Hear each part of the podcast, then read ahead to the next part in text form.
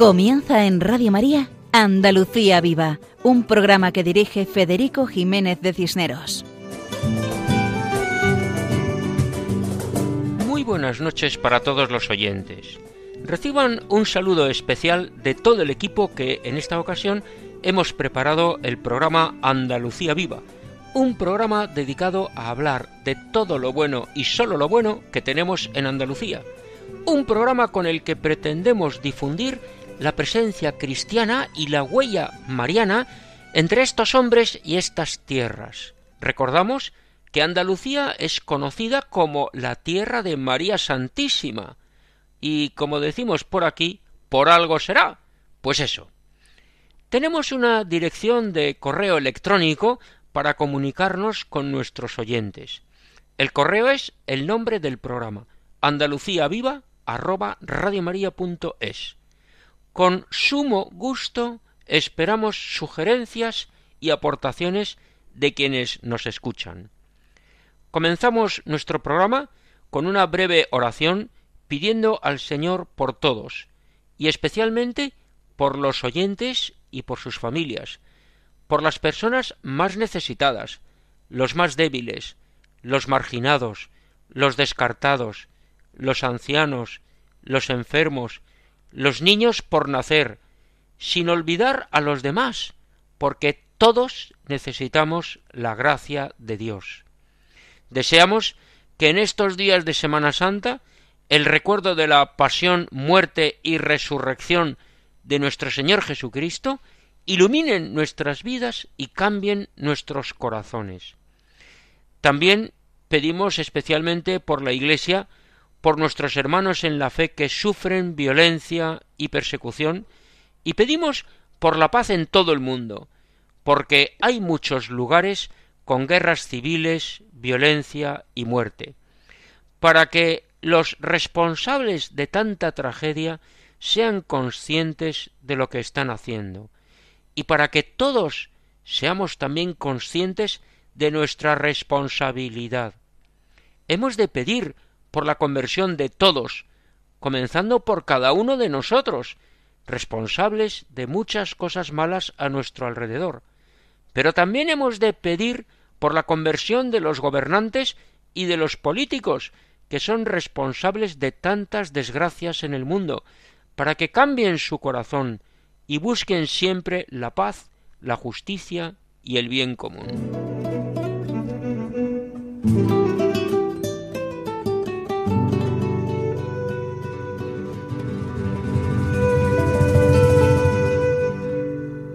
En esta ocasión nuestro programa tiene como eje la Semana Santa, como no podía ser menos. Por eso haremos un recorrido por diversos lugares andaluces y escucharemos algunas marchas de música, así como crónicas de diferentes sitios. Comenzaremos hablando del Domingo de Ramos y contamos con la colaboración de José Rubio Ortiz desde Sevilla. Después interviene Carmen Mari Pérez Rivero en la sección Creo, por eso hablo. Posteriormente escucharemos la marcha musical Crucifixus, interpretada por la banda de Nuestra Señora de la Oliva de Salteras. Después, en la sección Lugares Sagrados de Andalucía, Juan José Bartel explica la iglesia de Nuestra Señora de los Dolores en Córdoba, y Paco Fabián interpreta con su guitarra los misterios dolorosos en la sección Canciones con mensaje. En la última parte del programa de hoy nos acercamos a Puente Genil, en tierras cordobesas, donde Manuel Rodríguez cuenta la tradición de las corporaciones bíblicas y finalmente escuchamos dos marchas musicales interpretadas por la Sociedad Filarmónica del Carmen de Salteras tituladas Coronación de la Macarena y Estrella Sublime. Eso es todo en el programa de hoy, en Andalucía Viva, en la sintonía de Radio María. Ya saben nuestro lema, adelante, siempre adelante.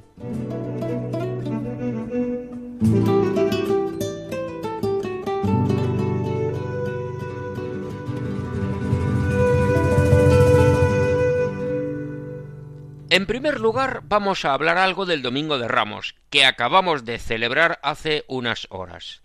El Domingo de Ramos es un día especial, porque en muchos pueblos andaluces, como en toda España, comienza la Semana Santa con la primera procesión, la que suele llamarse la borriquita, entrada triunfante de Jesús en Jerusalén. Y digo que le llaman la borriquita porque como lleva un paso con la imagen de Jesucristo subido a un pollino, popularmente recibe ese nombre de la borriquita, nombre simpático. Numerosas poblaciones andaluzas tienen esa procesión de la borriquita, con imágenes diferentes, pero muchas de ellas son imágenes de mediados del siglo XX, cuya contemplación nos acerca a comprender mejor el recibimiento de Jesús en Jerusalén, un recibimiento lleno de alegría, de gloria, de fiesta. Y por eso, porque estamos celebrando esta fiesta del Domingo de Ramos, es costumbre, este día del Domingo de Ramos, vestirse con ropa elegante. Es un día de mucha celebración. Es un día en el cual suele estrenarse algo, aunque sean unos calcetines o un pañuelo, cuando no es una camisa o un traje. Hay un refrán que dice Domingo de Ramos, el que no estrena no tiene manos, como queriendo decir que todos tenemos que estrenar algo. Y es un día muy bonito, porque al ser domingo, día del Señor, las familias salen a la calle a vivir la fiesta. Las ramas de olivo y las palmas, las palmas de las palmeras, que hacen las delicias de los niños y de los mayores, para participar en la procesión de palmas y en la misa del Domingo de Ramos, y después a ver la procesión, a veces participando en ella, acompañando la imagen de Jesús montado en la borriquita. También ese día muchas familias celebran la fiesta con esos dulces cuaresmales tan típicos de estas tierras andaluzas, como son los pestiños y las torrijas, además de otros. Y ya que hablamos de comida, una costumbre muy andaluza son los platos de cuaresma, que aquí llamamos de vigilia, son esas comidas específicas de los viernes de cuaresma que son días de abstinencia de carne. Y así es frecuente encontrar en las cartas de tapas de los bares y en las pizarras anunciar platos, raciones y tapas de pescados y de todo tipo de verduras, desde empanadas de atún con acelgas, garbanzos con espinacas, bacalao y calamares, adobo y varios tipos de pescado frito, a la plancha y al horno. Pues bien, acabada la cuaresma, aunque todavía queda el Viernes Santo de ayuno y abstinencia, que suelen dispensar los obispos por la gran actividad que se hace en torno a las procesiones, decíamos que acabada la cuaresma es el momento de los dulces de todo tipo, y sobre todo de las torrijas y los pestiños, y además arroz con leche, galletas fritas rellenas de flan, leche frita y buñuelos. Precisamente Andalucía es una región con muchos conventos de clausura, donde se mantienen las recetas de cocina tradicionales, y una parte importante de esas recetas son las recetas de los dulces y de los postres. Esta época de Semana Santa y Pascua es buen momento para acercarse a los tornos de estos conventos y monasterios para comprar estos productos y así, de paso, ayudar al sostenimiento de estas comunidades de religiosas dedicadas a rezar principalmente y que elaboran estos dulces para su mantenimiento. Y seguidamente José Rubio Ortiz desde Sevilla nos acerca a la Semana Santa local. Adelante, José. Buenas noches. En esta breve sección del programa Andalucía Viva de Radio María vamos a intentar recorrer un poquito cuáles fueron los orígenes de las hermandades de la Semana Santa de Sevilla. Para ello nos vamos a basar en la obra Compendio General de las Cofradías de Sevilla de Jesús Luengomena y Juan Pedro Recio Lamata, de la editorial Renacimiento. El cronista de la ciudad de Sevilla, Diego Ortiz de Zúñiga, escribía en 1677 estas palabras, muy citadas y que aún hoy en día tienen vigencia.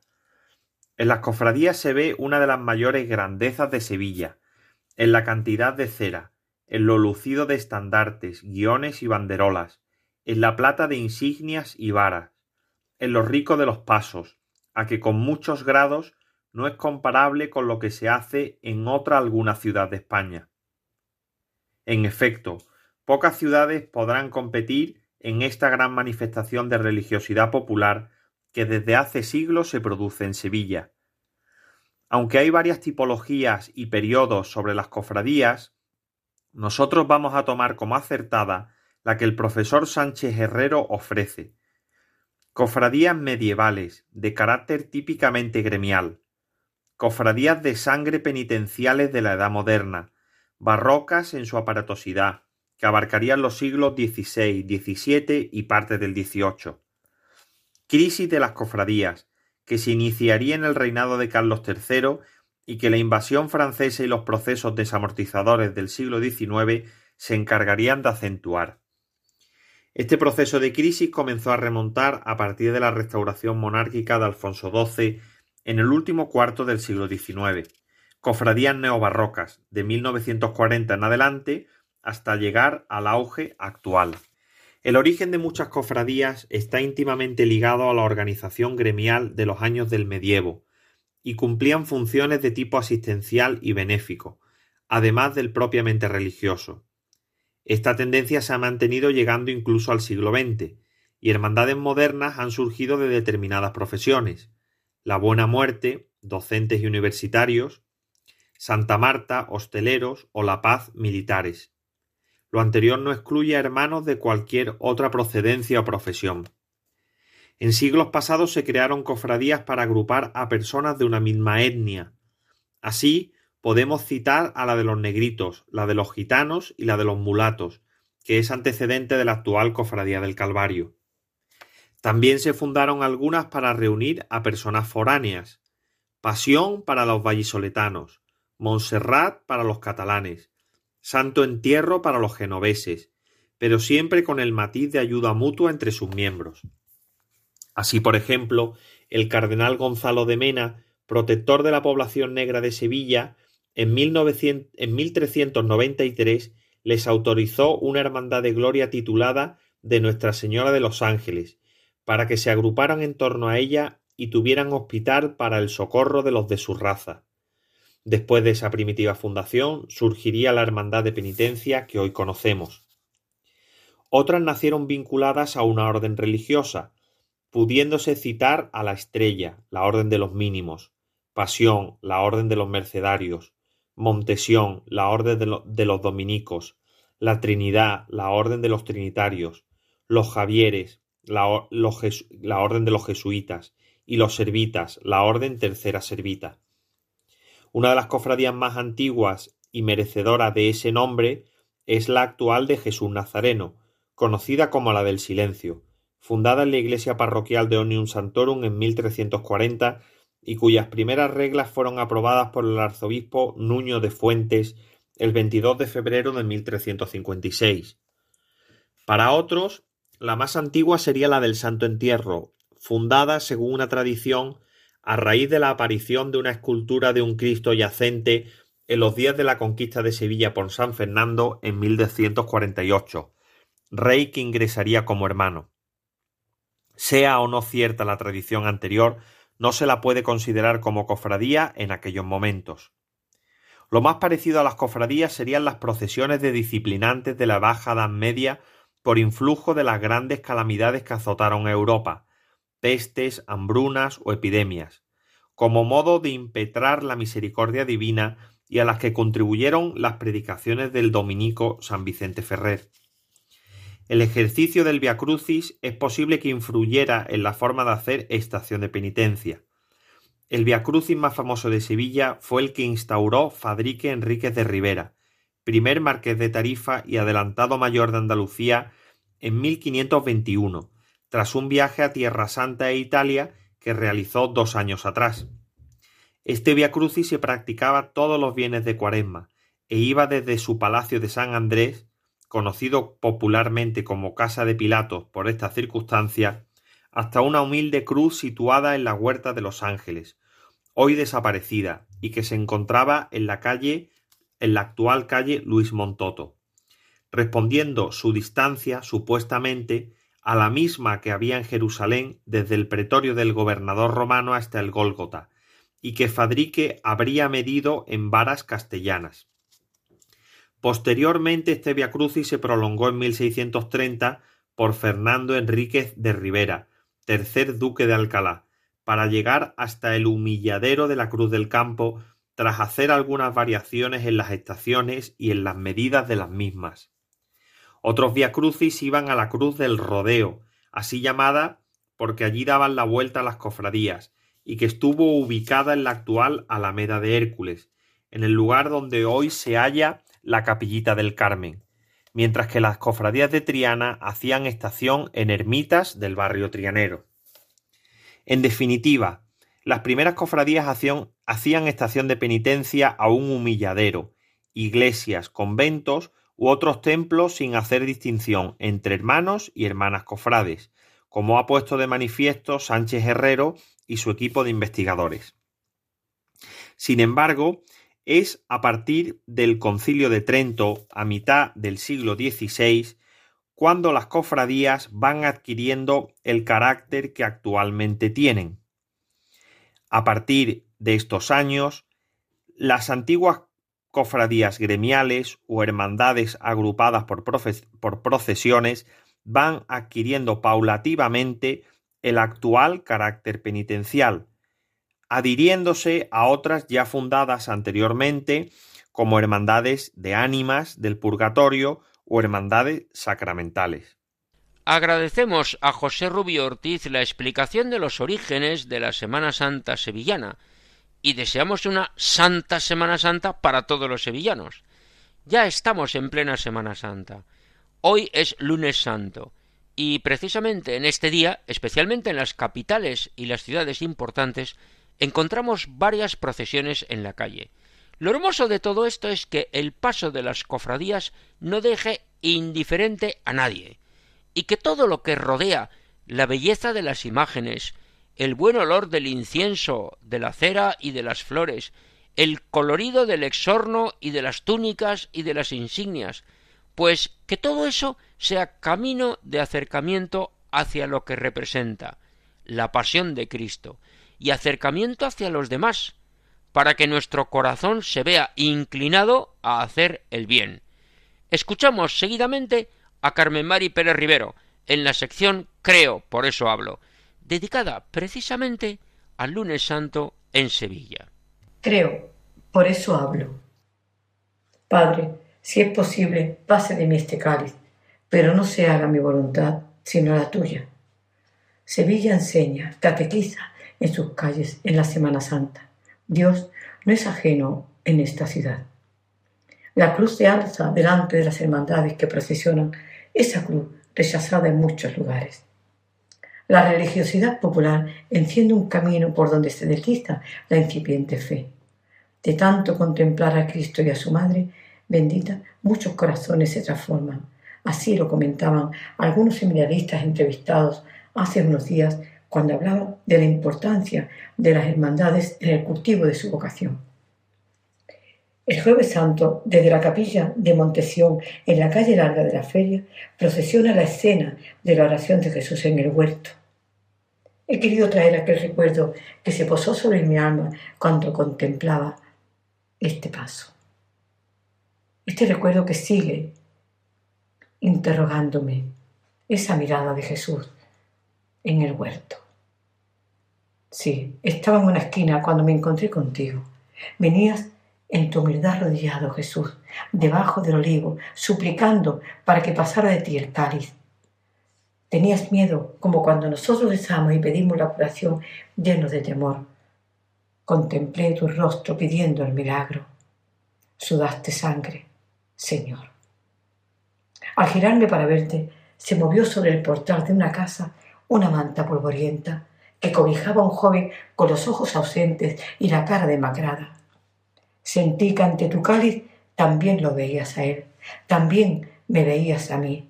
Tu amor se ha desprendido y parece preguntarme, ¿qué haces por él? Y pasó Montesión, y me quedé suspendida atendiendo a la pregunta de Cristo, que arrodilla su silencio, recoge la voluntad del Padre y da gracias a Sevilla por enseñar el momento de su oración. Te levantaste tres veces, Señor, a avisar a tus amigos para que no se durmieran y velaran junto a ti. Por tres veces, Señor, los encontraste dormidos. Volvías lleno de pena a la soledad, a reunirte con tu Padre. Nos dejaste el mensaje de orar para reforzar la fe, de orar para no caer. Ay, Sevilla, no me dejes, parece decir Jesús. Y Sevilla se arrodilla, tomando sobre sus manos el rosario de su madre, para no quedar dormida. ¿Dónde está tu voluntad en mí, Señor? Es mi misión encontrarla, buscarla, estrecharla ante mis brazos y no soltarla jamás. Ante ti, Señor, estoy, amor inmenso, Dios infinito, rebosas mi alma de tu hermosa entrega. Oh Cristo, que sostienes mi ser y me alimentas. ¿Cómo podré explicar tanta ternura de ti para mí? ¿Cómo sabré mostrar el dorado reflejo que dejas al estar frente a ti, sin verte, en el sagrario? Percibo tu bien, tu calor, te ofrece dilatando mi alma hacia tu altura. La oración de Jesús en el huerto es preámbulo de la institución de la Eucaristía, en el jueves más santo, día del amor de Dios, del amor a Dios, del amor al hermano, del amor fraterno. Gloria a Dios nuestro Señor, que abre las compuertas de su divino corazón y entrega su amor para cubrir de gran y calor a todos los corazones. Santísimo Sacramento, gracias por tu palpitar de amor que inunda de misericordia la tierra me arrodillo ante tu corazón eucarístico, Señor. Ven hasta esta súplica que te dirige mi voz, porque sé que sí, que si te pedimos las cosas tú las concedes, Señor. No quiero piedras preciosas, solo concédeme, Señor, que no quiero piedras preciosas, solo que veas mi dolor y que conviertas en rosas la hiel de mi corazón. Bendita y alabada sea tu presencia entre nosotros. Padre, si es posible, pase de mí este cáliz, pero no se haga mi voluntad, sino la tuya.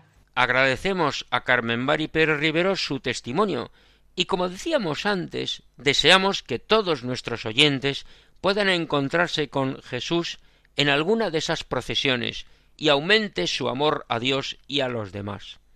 Veamos las procesiones que aquí conocemos como estaciones de penitencia a la Santa Iglesia Catedral o a la parroquia, veamos las procesiones como oportunidades de acercarnos más y mejor al conocimiento de la pasión de Jesús. Que el paso de las imágenes no se quede en algo estético, sino en ocasión de acercamiento a Jesús. Para esto nos ayuda contemplar las imágenes y escuchar la música. Y por eso, a continuación, vamos a escuchar una pieza titulada Crucifixus, interpretada por la banda de música de Nuestra Señora de la Oliva de Salteras, en Sevilla.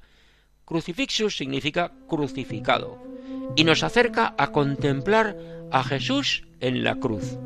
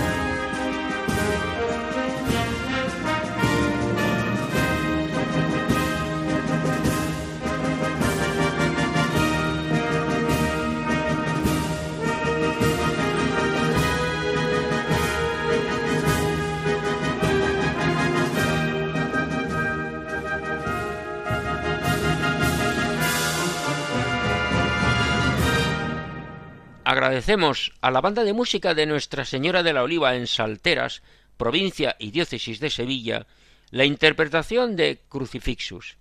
Esta música nos ayuda a acercarnos al misterio de la cruz, a Jesús crucificado. Precisamente Jesús en la cruz es inseparable de la presencia de su madre, la Virgen María. Jesús y María unidos en los misterios de la pasión.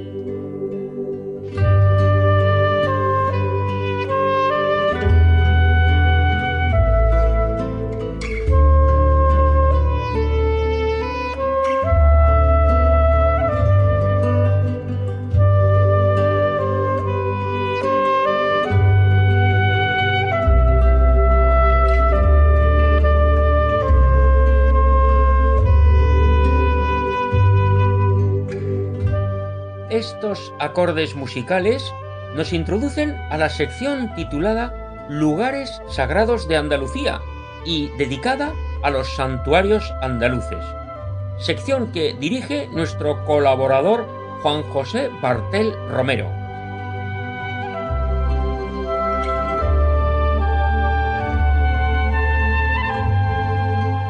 Hola amigos de Radio María. En esta ocasión visitaremos la iglesia de Nuestra Señora de los Dolores en Córdoba, más concretamente en la plaza otrora conocida como de Almunia, que hoy es bien conocida como la Plaza de Capuchinos. Se llamó así desde principios del siglo XVII, cuando se fundó el primitivo convento de frailes franciscanos. La plaza es de planta rectangular prácticamente cerrada, domina por completo el blanco de la cal impregnada en sus lisas paredes. El afamado arquitecto Rafael de la Hoz dijo una vez de ella en referencia a su sobriedad y elegancia que jamás en arquitectura se había hecho tanto con menos. Nuestra vista se dirigirá al imponente Cristo de los desagravios y misericordia que preside la plaza, imagen popularmente conocida como Cristo de los faroles, nombre que recibe por los ocho faroles que rodean la imagen, esculpida a finales del siglo XVIII. Pero como decíamos, Nuestros sentidos hoy están puestos en la iglesia de Nuestra Señora de los Dolores, una obra del siglo XVIII de estilo barroco que formó parte del desaparecido Hospital de San Jacinto. En el año 1710, el hospital se ubica sobre parte de la que fue casa solariega del marqués de Almunia y la iglesia se constituyó como tal en el año 1728 bajo el auspicio del obispo Marcelino Siuri. Su fachada es sobria y opaca, fundamentalmente en la parte baja que es ciega, destaca por sus dos portadas gemelas, la de la iglesia y la de acceso al hospital, situada a escasos pasos de ésta. El templo es de una sola nave de tres tramos, cubierta con bóveda de cañón y, lunetos. El crucero, poco marcado, se cubre con bóvedas semiesféricas sobre pechinas y destaca por su rica decoración de hojarascas y flores de yeserías de gran volumen y bordeadas en azul. El conjunto se completa con el presbiterio, un amplio camarín y una sola capilla abierta al lado de la epístola, además de la sacristía. El camarín, profusamente decorado con rocallas y espejos del siglo XVIII, alberga la imagen de Nuestra Señora de los Dolores, una de las representaciones marianas de mayor devoción en Córdoba, realizada en 1719 por el escultor Juan Prieto. Por debajo del camarín está el tabernáculo, mucho más moderno que el resto del retablo, y a ambos lados de éste están las imágenes de San Jacinto y San Felipe Benicio. Por su parte, la capilla del Exceomo acoge un retablo barroco del siglo XVIII, realizado en madera tallada y dorada, con remate muy moldurado y columnas salomónicas que enmarcan la escultura de Cristo coronado de espinas. Sobre la sacristía se alza la espadaña de dos pisos, el primero cuenta con tres vanos separados por pilastras toscanas y el segundo, con un solo hueco, presenta un entablamento coronado con un frontón curvo donde se aloja una imagen de San Jacinto. La torre se remata con una cruz de forja. La Virgen de los Dolores o Nuestra Señora de los Dolores Coronada es conocida popularmente como la Señora de Córdoba. Esta bellísima, imagen mide unos setenta centímetros de altura y representa la clásica estampa de la Virgen Dolorosa ataviada al modo tradicional del luto español, aunque con unos rasgos muy personales y muy característicos cordobeses, cuya iconografía tan propia no se ha alterado en los últimos siglos. Posee un rico patrimonio de los más importantes de la ciudad, en el que destaca el joyero, uno de los mejores joyeros devocionales de Andalucía, compuesto por petos de oro y piedras preciosas, diademas de oro y diamantes, joyas varias y corazones traspasados. Procesiona por las calles de su ciudad la tarde-noche del Viernes Santo, acompañada junto al Cristo de la Clemencia. Su paso procesional y piezas que lo conforman está realizado en plata de ley y peana de carrete en madera y oro fino y data del año 1779. Sus días grandes son sin duda el Viernes de Dolores, en el que se celebran los cultos a la Virgen presididos por el obispo de la ciudad y en el que miles de cordobeses durante todo el día forman grandes colas para reunirse con su Virgen en una cita tan importante desde hace siglos. El 9 de mayo de 1965, en la avenida del Conde de Vallellano, ante un inmenso gentío, se celebró la coronación canónica pontificia, siendo la primera imagen mariana de la capital cordobesa en alcanzar esta distinción pontificia y la segunda de la diócesis, tras María Santísima de Araceli, de Lucena.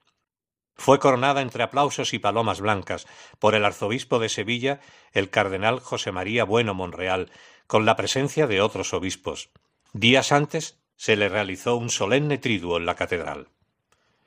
Pero no nos gustaría terminar sin leer una lápida empotrada en uno de los muros del convento y referida al mencionado anteriormente Cristo de los desagravios y misericordia, más conocido como el Cristo de los faroles.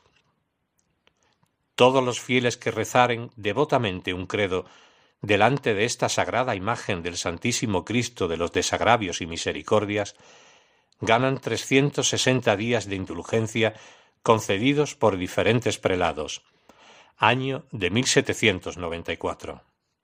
Y hasta aquí nuestro humilde homenaje a la iglesia de Nuestra Señora de los Dolores en Córdoba.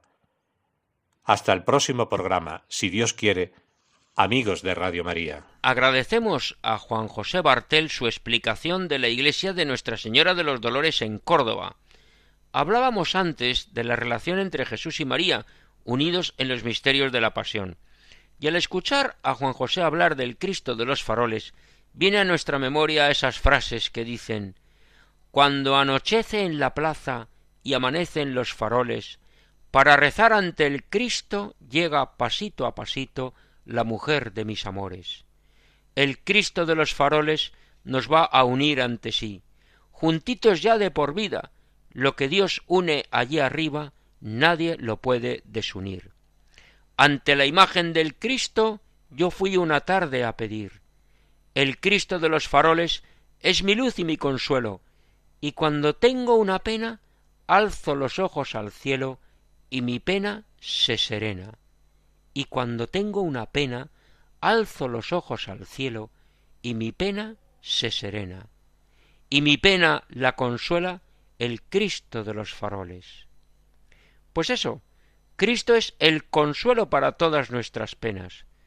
Continuamos con el programa, pasando a la sección dedicada a la canción con mensaje. En esta ocasión, Paco Fabián interpreta con su guitarra Misterios Dolorosos. Adelante, Paco.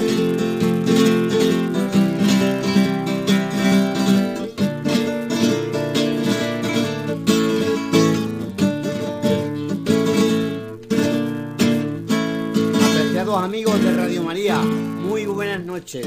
En mayo del 2020 os ofrecí las sevillanas dedicadas a los misterios del Santo Rosario que hace sobre 50 años un grupo de hombres y mujeres del pueblo sevillano de Gines grabaron en un disco. Y como estamos en plena Semana Santa, voy a recordaros las dedicadas a los misterios dolorosos con el fin de que nos ayuden a reflexionar sobre todo lo que pasó en nuestro Señor Jesucristo en esos días amargos, todo por amor a nosotros. Sin más, aquí os las canto.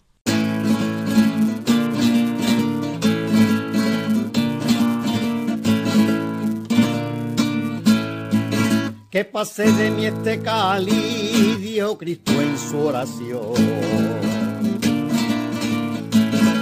dijo Cristo en su oración, que pase de mí este cáliz, dijo Cristo en su oración, que pase de mí este cáliz, dijo Cristo en su oración.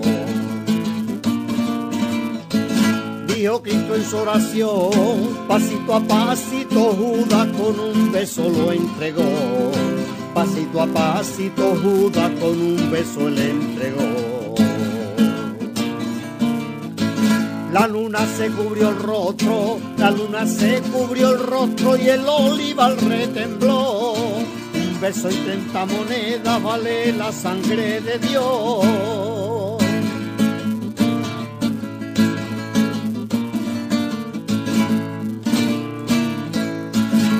Pilato quiere salvarlo, pero lo mando a azotar pero lo mando a azotar. Pilato quiere salvarlo, pero lo mando a azotar. Pilato quiere salvarlo, pero lo mando a azotar. Pero lo mando a azotar, la dije cubre de llanto las ventanas del penal. Cubre de llanto las ventanas del penal. Deja lo que es inocente, deja lo que es inocente, no le pegue más soldado. Yo le cubriré de besos la llaga de su costado.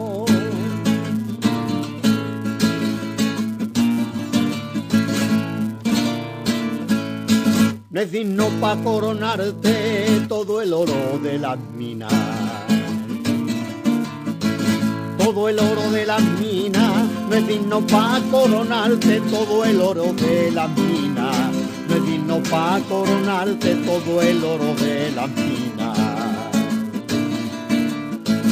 Todo el oro de las minas, en cambio unos hombres malos te coronaron de espina, en cambio unos hombres malos te coronaron de espina pero mira pa' la cruz, pero mira pa' la cruz y verás cosas divinas, con sus piquitos de plata la quita la golondrina.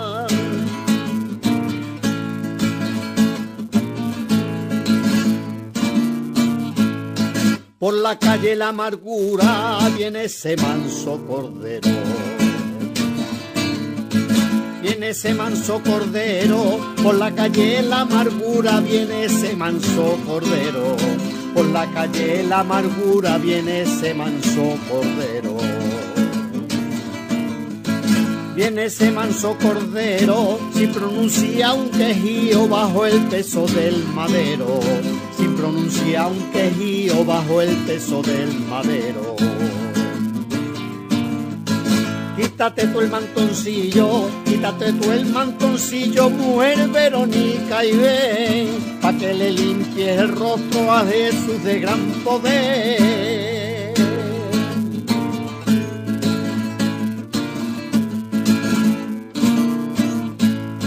Cuando murió Jesucristo, el cielo se oscureció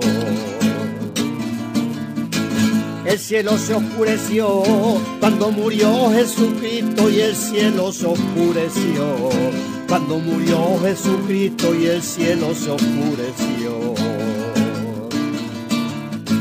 El cielo se oscureció, las piedras saltaron rotas, la tierra se estremeció. Las piedras saltaron rotas, la tierra se estremeció. No murió por culpa alguna, no murió por culpa alguna porque es la misma bondad. Murió por todos los hombres que lo quisieron matar. Agradecemos a Paco Fabián la interpretación de los misterios dolorosos que nos acercan a vivir mejor estos días de la Semana Santa. Continuamos nuestro recorrido por tierras andaluzas y ahora nos acercamos a Puente Genil, ciudad cordobesa, famosa por el dulce de membrillo, y donde también se celebra la Semana Santa, pero de un modo muy especial. Nos lo cuenta Manolo Rodríguez desde Puente Genil. Bienvenido al programa Andalucía Viva y adelante, Manolo. Un saludo para todos los oyentes del programa Andalucía Viva de Radio María. Eh, soy Manuel Rodríguez y hablo desde Puente Genil, una ciudad cordobesa muy conocida por las fábricas de carne de membrillo. Puente Genil vive su particular Semana Santa con especial devoción, y es que además de sus numerosas cofradías, cuenta con una peculiaridad muy especial, y es la tradición de las corporaciones bíblicas, o también llamadas cuarteles de Semana Santa, que convierten a esta ciudad en el motor de nuestra celebración mariana. Y es que nuestra manera de vivir la Semana de Pasión es fiel reflejo de la fraternidad que se respira tanto en las calles como en el interior de los cuarteles. Los pontanos nos reunimos en cada una de las corporaciones bíblicas y entre ubita y ubita de vino de la tierra, donde se entremezclan poesías, cuarteleras, cánticos corales, saetas y abrazos fraternos, disfrutamos de nuestra Semana Mayor. Nos han pedido que expliquemos esa tradición de los rostrillos que son como máscaras que representan personajes bíblicos con las que participamos en las procesiones y cuyo origen se remonta al siglo XVII, siendo quizá uno de los elementos más característicos de la Semana Santa pontanesa y con un mayor arraigo en la tradición histórica. Nosotros las llamamos figuras de Semana Santa. Es el término popular con el que se conocen a los personajes que aparecen en la Biblia, tanto del Antiguo como del Nuevo Testamento, y a los que se añaden alegorías que eh, no representan personajes bíblicos propiamente, sino símbolos de la religión, y que agrupados en las diferentes corporaciones, sus miembros o hermanos los representan, vistiéndose cada uno con su ropaje correspondiente, y desfilando en las procesiones de la Semana Santa. Básicamente son tres los elementos que componen la figura. El rostrillo, máscara con la que se cubre el rostro en la procesión, el ropaje o la vestimenta, que trata de recrear la de la época, y el martirio, representación simbólica que alude al pasaje que se representa. La mayoría de los rostrillos se complementan con una peluca, aunque otros pueden llevar turbante, mantos o velos. Las figuras bíblicas en Puente Genil son todo un emblema eh, que constituye en ocasiones el símbolo histórico y familiar de un rostrillo o una figura que se ha venido representando por sus miembros, lo que crea vínculos familiares de hermandad y de apego a la tradición eh, que garantiza su continuidad. Bueno amigos, eh, para terminar os animo a todos los oyentes a conocer la Semana Santa de Puente Genil, que seguro les gustará por su singularidad y originalidad. Nos despedimos hasta otra oportunidad, agradeciendo la posibilidad de haber explicado esta tradición tan peculiar de los rostrillos en Puente Genil. Muchas gracias. Agradecemos a Manolo Rodríguez su colaboración en nuestro programa, tan original e interesante, y deseamos una santa Semana Santa también a todos los vecinos de Puente Genil. Y también queremos darle las gracias especialmente por la invitación a disfrutar y vivir la Semana Santa en esa bella ciudad cordobesa.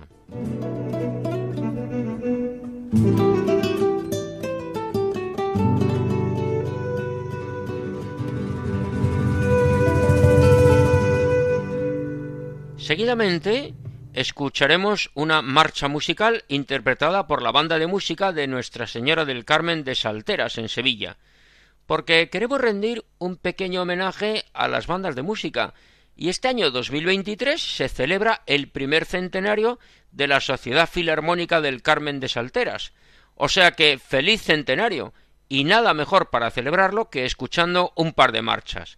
Comenzamos con la marcha titulada Coronación de la Macarena. Así suena con el Carmen de Salteras.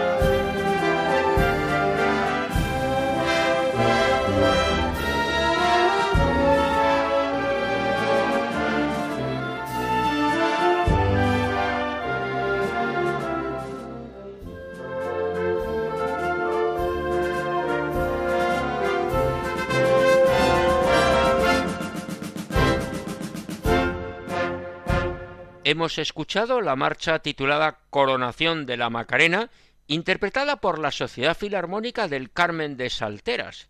Y ahora escucharemos la marcha titulada Estrella Sublime, interpretada por la misma banda de música.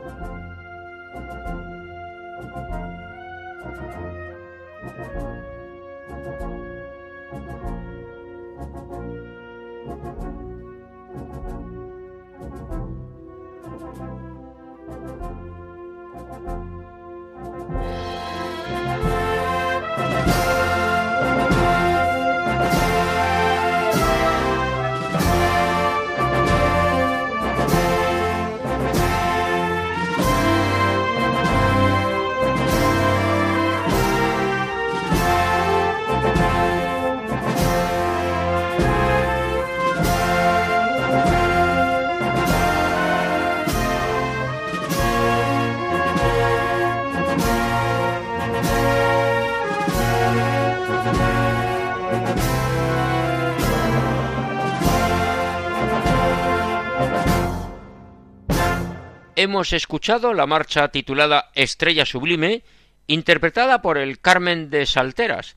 Muchas gracias y felicidades nuevamente por ese primer centenario de la Sociedad Filarmónica. Queridos oyentes, se nos acaba el tiempo y hemos de terminar el programa de hoy. Queremos desear a todos una santa Semana Santa, para que todos vivamos estos días y aprovechemos para acercarnos más al Señor, acompañar a Jesús en su pasión, muerte y resurrección, porque tenemos la gran dicha de que Jesucristo está vivo. Muchas gracias por estar ahí una madrugada más. Nos volveremos a encontrar Dios mediante el lunes 17 de abril, a la una de la madrugada hora peninsular, una hora antes en las Islas Canarias, pues allí es medianoche. Gracias a todos los que han colaborado en la edición del programa de hoy. Gracias a José Rubio, a Carmen Mari Pérez Rivero, a Juan José Bartel, a Paco Fabián, a Manolo Rodríguez, a las bandas de música de La Oliva y del Carmen de Salteras. A todos ellos muchísimas gracias. Y nos despedimos de nuestros oyentes con un saludo de corazón de todo el equipo que hacemos el programa, y en su nombre de quien les habla, Federico Jiménez de Cisneros, para servir a Dios y a ustedes. Recuerden nuestra dirección de correo electrónico andaluciaviva@radiomaria.es. Muy buenas noches. Sigan con la sintonía de Radio María, la emisora que cambia la vida. Que Dios bendiga a todos.